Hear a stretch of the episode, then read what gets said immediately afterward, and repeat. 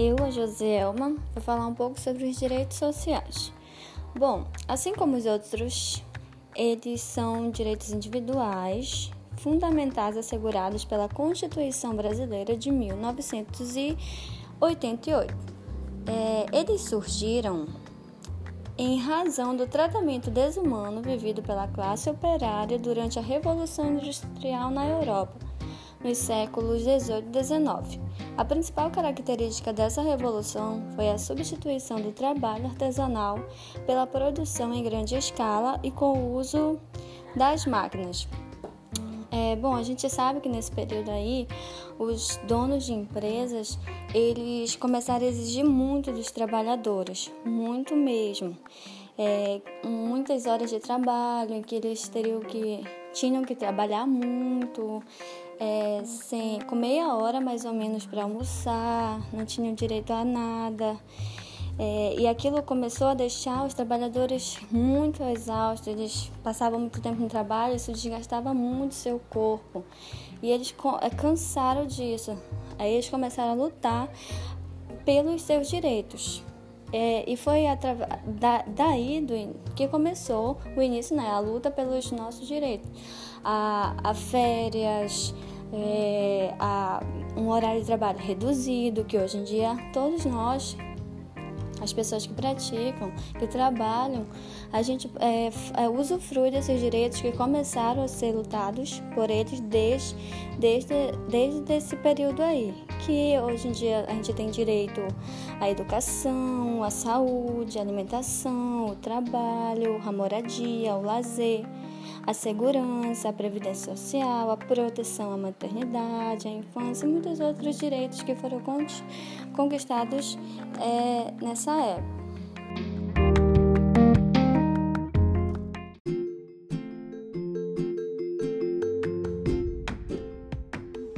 Oi, gente, meu nome é Alinha, tô aqui para falar um pouco para vocês sobre os direitos humanos.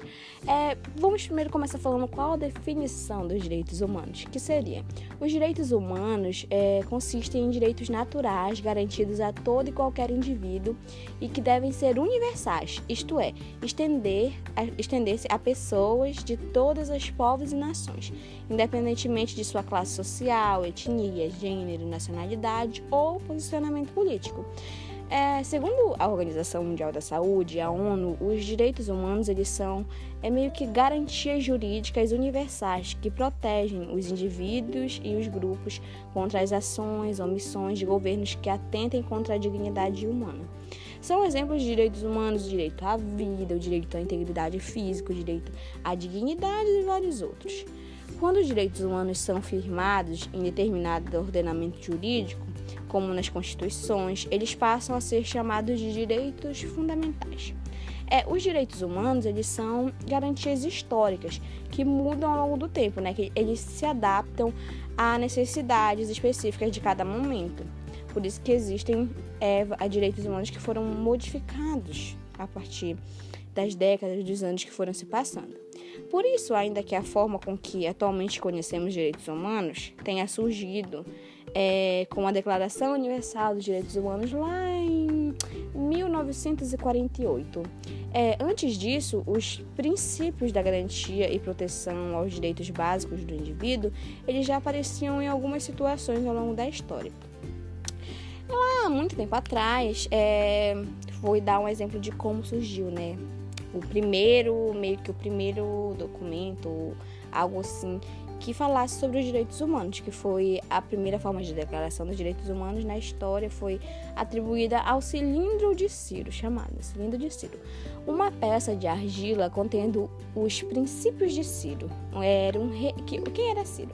Era o rei da antiga Pérsia, que ao conquistar a cidade da Babilônia em 1539 a.C., o Ciro ele libertou todos os escravos da cidade, declarou as pessoas, que as pessoas teriam liberdade religiosa e estabeleceu meio que uma igualdade racial.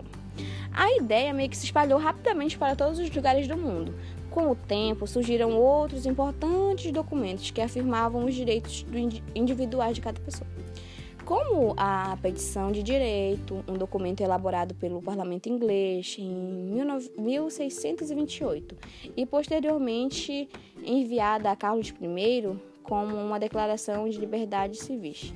É, a petição baseou-se em cartas e estatuto, estatu, estatutos anteriores e tinha como principal objetivo limitar as decisões do monarca, meio que tirando todo aquele poder que ele tinha em mãos.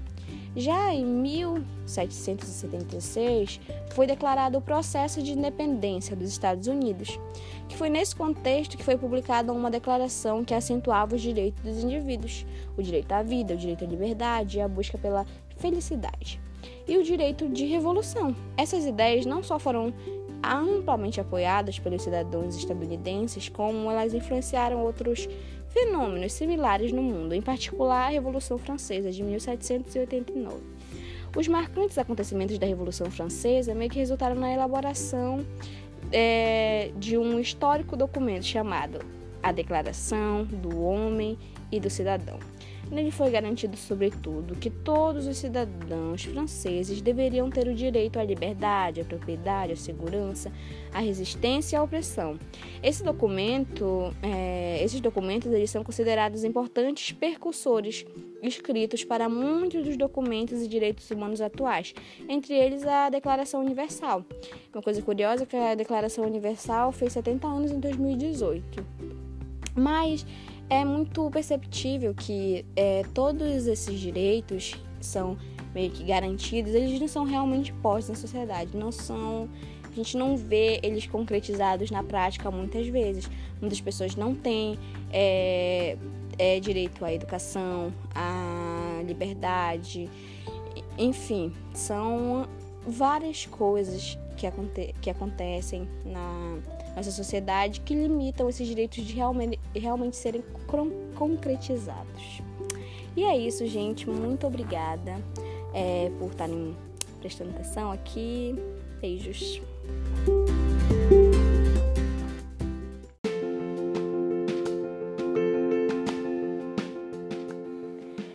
Pessoal, me chamo Stephanie. Nesse podcast eu vou comentar com vocês um pouco sobre as políticas de ações afirmativas. É, as ações afirmativas são políticas públicas voltadas para grupos que sofrem discriminações étnica, racial, de gênero e religiosa. As políticas afirmativas têm como objetivo promover a inclusão socioeconômica de populações historicamente privadas do acesso a oportunidades. E elas podem atuar em várias, várias situações, como na priorização no atendimento de serviços públicos, como educação e saúde, a proteção social e empregabilidade, o reconhecimento legal de suas tradições culturais e fomento à sua continuidade. E essa premiação básica das ações afirmativas é promover igualdade de acesso e oportunidades. As ações afirmativas propõem para a construção de uma distribuição equitativa de bens e oportunidades. São importantes mecanismos para a ampliação da mobilidade social. Elas permitem ainda que, de forma reduzida, que os caminhos percorridos por indivíduos de determinados grupos sejam fruto de sua escolha e não de suas circunstâncias. E essas ações afirmativas vão se diferenciar das ações antidiscriminatórias, porque estas são dispositivos para punir e coibir atos de discriminação e para conscientizar e educar em relação ao tema da discriminação.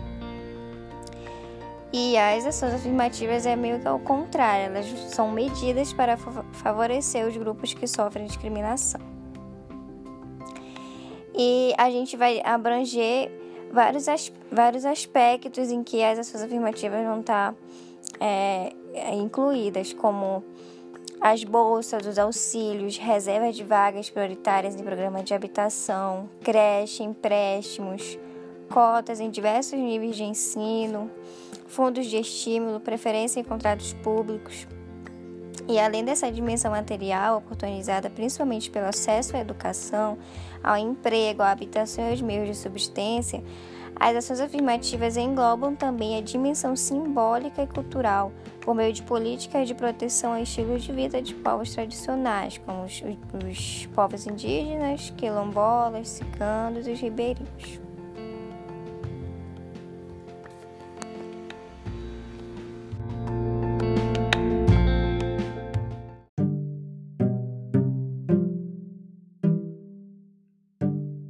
Oi, gente, tudo bem com vocês? Eu vou falar agora sobre os direitos civis para vocês. Meu nome é Laísa. Bom, o direito civil é o ramo do direito que lida com as relações jurídicas, como os direitos e as obrigações de pessoas físicas e jurídicas, dentro da esfera civil, né? Portanto, esse, esse direito civil ele pode ser traduzido ou entendido como direito do cidadão. Ele é um ramo do direito privado que tem como objetivo implicar quais serão as regras e as condutas que as pessoas físicas e jurídicas devem ter em sociedade. Está presente na vida das pessoas constantemente, quando duas pessoas se casam, quando alguém adquire um imóvel, quando uma pessoa morre e ela deixa os bens para outra pessoa, né, por seu herdeiro. O direito civil ele é responsável por regular a vida social, no geral, né, em sociedade criando as regras necessárias para que a vida social da pessoa possa ser mantida em ordem, respeitando os direitos individuais e estipulando os deveres dessa mesma, dessa mesma pessoa. Dentro do ordenamento jurídico brasileiro, o direito civil é regido pelo Código Civil de 2002, que é o atual, que foi estabelecido através da Lei 10.406. O Código Civil anterior era, do, era de 1916, né? Bom, é, Código Civil de 2002 ele é norteado por três princípios: socialidade, eticidade e operabilidade ou concretude, né? Além disso, é dividido em duas partes, a parte geral e a parte especial. Não pode confundir os princípios norteadores do Código Civil com os princípios gerais do direito civil, porque enquanto os primeiros tratam de como o Código Civil deve ser visto, os segundos são técnicas interpretativas para a própria aplicação do direito. A socialidade, ele se baseia no princípio de que os valores coletivos devem ser sempre favorecidos em detrimento dos valores individuais, fazendo com que o direito civil é, leve em consideração a sociedade em que o indivíduo se encontra. Né?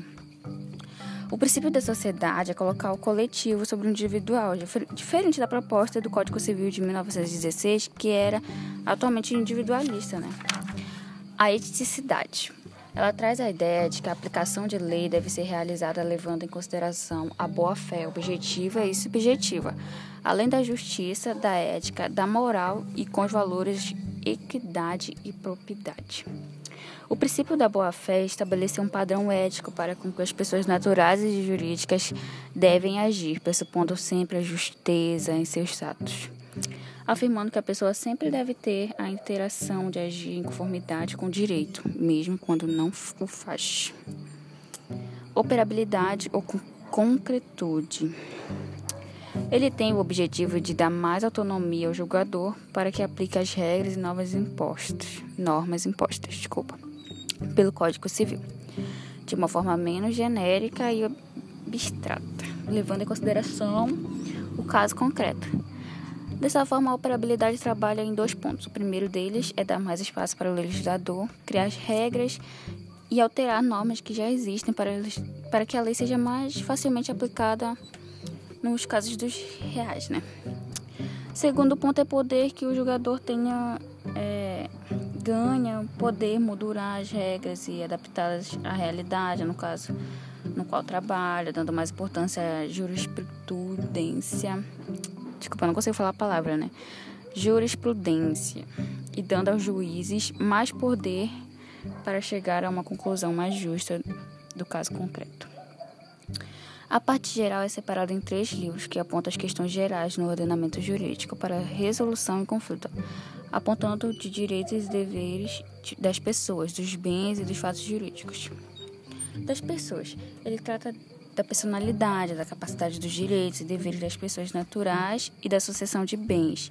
Também trata das pessoas jurídicas, defendendo diferentes formas de constituição de pessoas jurídicas e também apresenta a definição do domicílio para questões legais. dos bens. Ele trata da classificação dos bens, ou seja, define quando é um bem imóvel ou móvel, dos bens indivisíveis, comusíveis, singulares e coletivos. Reciprocamente considerados o público ou públicos e privados. Desculpa. Dos fatos jurídicos, ele, lida com as questões e regramentos dos fatos jurídicos. Inclui-se nos fatos jurídicos e negócios jurídicos, atos jurídicos lícitos e ilícitos, possibilitando da representação do negócio jurídico, como também parte dos defeitos. A parte dividida em cinco livros é o direito da obrigação, direito das empresas, direitos das coisas, direitos da família e o direito da sucessão. O direito da obrigação ele lida com a modalidade de obrigações, quitações extinções da mesma e inadimplemento das obrigações. Tipos de contratos, responsabilidade civil, promessas de compra e venda, entre outras ações relacionadas com o tema, né? O direito da empresa, gente, ele apresenta o regramento sobre os tipos de empresa, sobre o direito de deveres do empresário, sobre a constituição, dissolução de uma empresa e dos direitos e deveres do sócio. Direito das coisas, ele trata a relação entre as pessoas de bens, aborda posse, direito à propriedade, habilitação, uso de bens, direito do computador do comprador, penhora, hipoteca e outros temas, né? Direito da família, ele trata das relações existentes dentro da relação conjugal, conjugal sobre a ótima legal. Aborda o casamento, o divórcio, as relações de parentes familiares, direitos patrimoniais, direito à pensão alimentícia e regramentos sobre o assunto. União estável, entre outros. Direito da sucessão. Ele aborda como deve funcionar a sucessão de bens. É, direitos e deveres no caso de falecimento ou ausência de um indivíduo, aborda a sucessão geral. Partilhas de bens, inventário e suas regras, ordens hereditárias, testamentos e legados. Bom, é isso. Muito obrigado por vocês terem escutado até aqui. E beijos. Bom dia, boa tarde, boa noite para quem me escuta. Meu nome é Gabriele e eu vou falar sobre os direitos políticos. Bem, os direitos políticos expressam o poder de uma pessoa participar direta ou indiretamente do governo e da formação do Estado na qual ela pertence. No direito do Brasil, além do direito de votar em eleições que compreende o direito de votar, também constitui os direitos políticos e o direito do voto em plebiscitos e referendos, o direito de iniciativa popular e o direito de organização e participar de partidos políticos. Também há duas modalidades de direitos políticos, os positivos e os negativos. Os positivos são normas que possibilitam ao cidadão participar na vida pública, incluindo os direitos de votar e ser votado. Nas palavras de Mota, o sufrágio constitui a essência dos direitos políticos e corresponde ao direito de participar da vida política do Estado. Já os, os direitos políticos neg negativos são circunstâncias que acarretam a perda ou super, suspensão dos direitos políticos, ou que caracterizam na inelegibilidade restringindo ou mesmo impedindo que uma pessoa participe dos negócios jurídicos de uma nação. Essas foram algumas características sobre os direitos políticos.